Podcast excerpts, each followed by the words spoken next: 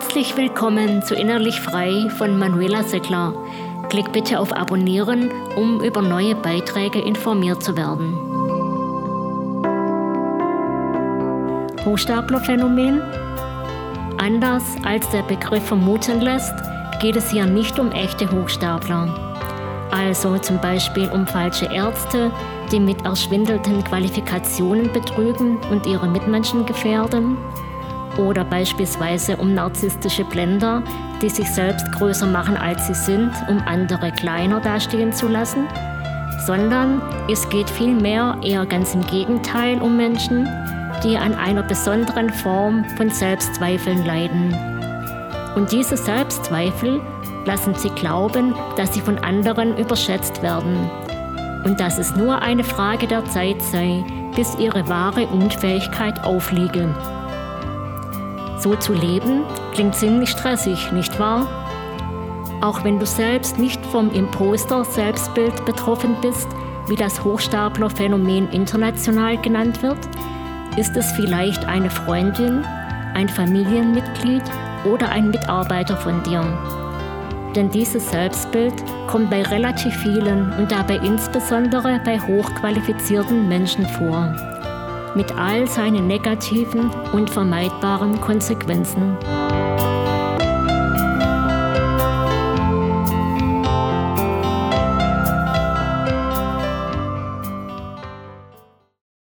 Hochstaplerphänomen ist der Begriff also irreführend? Kommt drauf an. Wenn wir von der Selbstwahrnehmung der Betroffenen ausgehen, wohl nicht. Oder anders ausgedrückt, wenn du, liebe Hörerin, lieber Hörer, von diesem Phänomen betroffen bist, dann wirst du dich tatsächlich als Hochstapler oder Hochstaplerin fühlen. Und ich weiß nicht, ob ich dich mit diesem Beitrag vom Gegenteil überzeugen kann. Doch ist die Kenntnis und weitere Information über dieses belastende Phänomen ein Schritt in die richtige Richtung. Wisse auch, dass du damit nicht allein bist. Zum Beispiel haben sich zahlreiche erfolgreiche Persönlichkeiten und Wissenschaftler damit geoutet. Natürlich habe ich am Ende auch noch einen für die meisten von uns relativ einfachen Tipp, was du gegen dieses schädliche Selbstbild tun kannst. Wenn wir also überlegen, wie es um die Selbstwahrnehmung der oft hochqualifizierten betroffenen Menschen bestellt ist, dann ist es tatsächlich so, dass diese Frauen und Männer, ja, Männer sind neueren Untersuchungen zufolge genauso häufig betroffen wie Frauen, sie geben es vielleicht nur seltener zu, also dass sich diese Frauen und Männer selbst so wahrnehmen, als ob sie bei ihrer beruflichen Kompetenz hochstapeln würden. Sie denken, dass ihr Umfeld sie für besser hält, als sie tatsächlich sind und dies irgendwann auffliegen würde. Der Witz dabei ist, auch ein Begriff für dieses Phänomen, dass es eigentlich um Tiefstapler handelt, die nur selber denken, dass sie hochstapeln. Also nicht so qualifiziert, so kompetent und fähig sind, wie sie von Außenstehenden wahrgenommen werden. Weil sie nämlich davon ausgehen, nur durch Glück, also einen glücklichen Zufall und gerade nicht durch eigene Leistung in ihre Position gekommen zu sein. Zugleich werden sie von der Angst geplagt, dass dies irgendwann auffliegen könnte, obwohl es objektiv betrachtet dafür überhaupt keine Veranlassung gibt. Im Gegensatz etwa zu manchen der Kolleginnen oder Mitbewerber, die sich vor allem gut verkaufen können und mitunter kompetenter erscheinen, als sie es in Wirklichkeit sind. Doch woher kommt dieses Hochstaplerphänomen? Also die Annahme, dass man selbst etwa für die ausgeübte Position oder für die anspruchsvolle Dienstleistung, die man zu geben hat, nicht gut und qualifiziert genug ist, obwohl daran bei objektiver Betrachtung überhaupt kein Zweifel besteht. Woher kommt es, dass eine kluge und in ihrem Fachbereich kompetente Person ihre Fähigkeiten und Leistungen fälschlicherweise als zu gering bewertet und Angst hat, eines schönen Tages als Betrügerin oder Betrüger aufzufliegen? Dass sie glaubt, ihre Umgebung schätze ihre Kompetenz als höher ein, als sie es tatsächlich ist. Wie bereits angesprochen, kommt ja das Hochstaplerphänomen besonders unter Hochqualifizierten vor, was insofern naheliegend erscheint, weil in diesem Bereich Qualifikationen und Expertise eine größere Rolle auch für das Selbstbild einer Person spielen und hier eine härtere Konkurrenzsituation vorliegt, die vor allem Menschen zu schaffen macht, die ein nicht so großes Selbstbewusstsein bzw. Selbstvertrauen haben und deren Grundgefühl eher pessimistisch als optimistisch gefärbt ist. Hinzu kommt, dass im Falle höherer Qualifikationen und komplexerer Wissensbereiche normalerweise auch ein geschärftes Bewusstsein für all diejenigen Aspekte vorliegt, die man trotz seiner hohen Expertise nicht überschaut. Worauf vielleicht jemand mit geringerer Expertise aufgrund seines eingeschränkteren Wissens und Bewusstseins darüber gar nicht unbedingt kommt. In diesem Zusammenhang sei etwa an Einstein erinnert. Auch er hatte mitunter starke Zweifel an seinen großen Entdeckungen.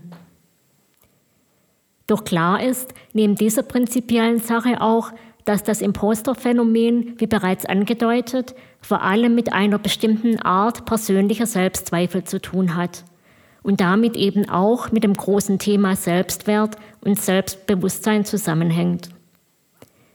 Wir wissen, dass Selbstzweifel ein Stück weit genetisch bedingt sind, doch zu einem größeren Teil durch Erziehung und Umwelt bestimmt werden. Ob daraus nun ein Imposter-Syndrom entsteht, hängt von mehreren Faktoren ab. Vermutet wird, dass eher solche Menschen davon betroffen sind, die eine Kombination von eher geringem Selbstvertrauen und hohem Perfektionsanspruch aufweisen. Hinzu kommt die Beobachtung, dass vom Imposter-Selbstbild Betroffene häufiger aus einem eher bildungsfernen Elternhaus kommen. Hier entsteht oder kann entstehen das aus der eigenen Sozialisation herrührende, diffuse Gefühl, in einem akademischen Beruf oder in einer hochqualifizierten Tätigkeit irgendwie am falschen Platz zu sein. Auch wenn das Hochstaplerphänomen relativ häufig vorkommt, kannst du dir, liebe Hörerin, lieber Hörer, wahrscheinlich leicht vorstellen, dass es ziemlich belastend ist, sich als jemand zu fühlen, der von den anderen überschätzt wird und kurz vor einer Enttarnung steht. Kein Wunder, dass dies zu chronischem Stress, Schlafstörungen, diffusen Bauchschmerzen und weiteren Symptomen führen kann. Ein anderes Problem ist, dass wer von dem Impostorphänomen betroffen ist, dazu tendiert, viel zu viel zu arbeiten. Gerade weil man dann Angst hat, in seiner vermeintlichen Schwäche quasi ertappt zu werden, was neben Überforderung auch zur Vernachlässigung von anderen Lebensbereichen, wie beispielsweise der eigenen Familie, führen kann. Du ahnst, welche ungute Gesamtkonstellation sich daraus ergeben kann. Übrigens ist bei manchen Workaholics tatsächlich ein Imposter-Syndrom die Ursache für deren Arbeitssucht.